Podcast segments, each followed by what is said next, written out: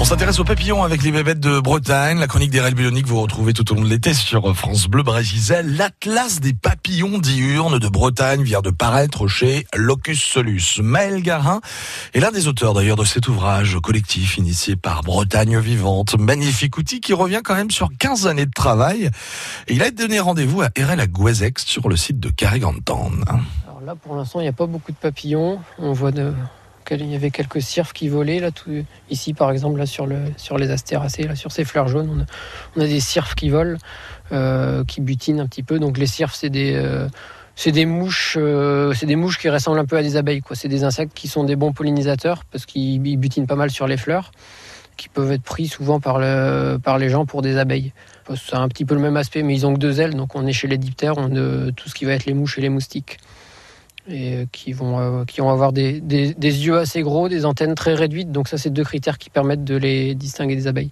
Tiens, là-bas, on a une pierride qui s'est posée.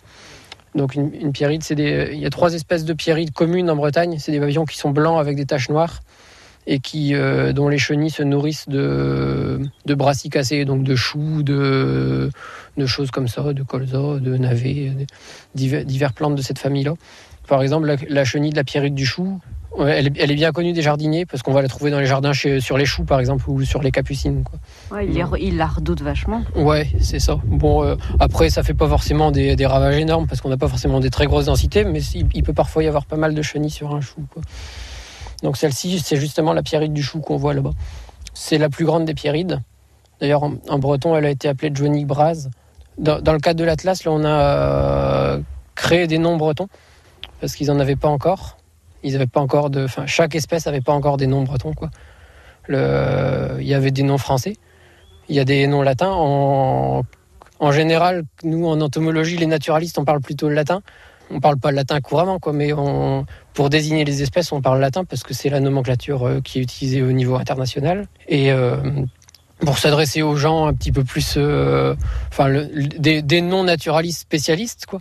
C'est bien aussi d'avoir des noms de, de nos langues vernaculaires vu qu'on vit en Bretagne, ça serait bien d'avoir des noms bretons aussi, quoi. Euh, parce qu'on n'avait que des noms génériques, quoi. On n'avait que Balafène ou quelques, quelques noms comme ça pour, pour désigner les papillons dans leur ensemble et on n'avait pas de nom pour désigner les espèces.